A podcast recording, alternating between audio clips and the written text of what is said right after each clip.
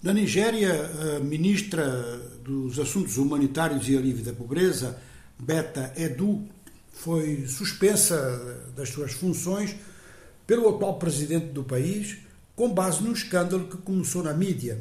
Ou seja, a ministra é acusada de ter ordenado uma transferência de montante destinado a alívio da pobreza e subsídios a pessoas vulneráveis para uma conta pessoal ela declara que isto é para facilitar o trabalho e que a conta pessoal não está em seu nome, mas está em nome de uma pessoa. E as perguntas são porquê que o dinheiro foi transferido para uma conta pessoal e não para uma outra conta governamental. O montante que é apontado é, em Nairas é o equivalente a 640 mil dólares norte-americanos. O assunto está a causar realmente bastante escândalo na Nigéria e há outros casos que, segundo diz a mídia, podem ser levantados. Ou seja, que por vezes membros do governo fazem operações desse tipo, umas sem consciência e outras parece que de forma deliberada. No entanto, não é algo que aconteça com muita frequência. No tempo do governo anterior, dois ministros foram demitidos também por movimentações duvidosas de contas.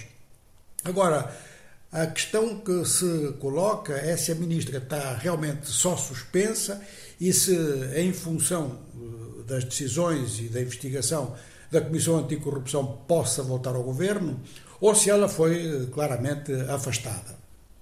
Vamos passar para o outro lado do continente africano, na costa leste mais exatamente no Corno da África, onde no Somaliland, portanto aquela parte do norte da Somália que se declarou independente, o ministro da Defesa demitiu-se e acusou o Presidente da República de ter tomado a decisão de concessão de um porto à Etiópia, isto sem consultar o Conselho de Ministros. O ministro da Defesa fez estas críticas, retirou-se do governo, num momento em que precisamente há uma crise na área em torno deste problema.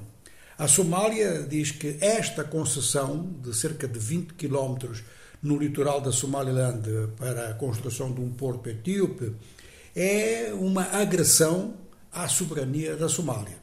Naturalmente que o governo de Mogadishu não reconhece o governo nem a, a secessão do Somaliland, mas o Somaliland teve em troca destas concessões, ou desta concessão à Etiópia, um reconhecimento oficial de Addis Abeba. É o primeiro Estado que reconhece a independência do Somaliland já está independente há uns 30 anos, ou separada pelo menos há uns 30 anos. Esta situação chama, no entanto, a atenção em outras partes do mundo, na medida em que eh, a região fica muito próxima do Estreito de Bab el-Mandeb, a entrada sul do Mar Vermelho, onde há um clima de conflito, um clima de ameaça à navegação vindo de ataques com drones a partir do território do Iêmen.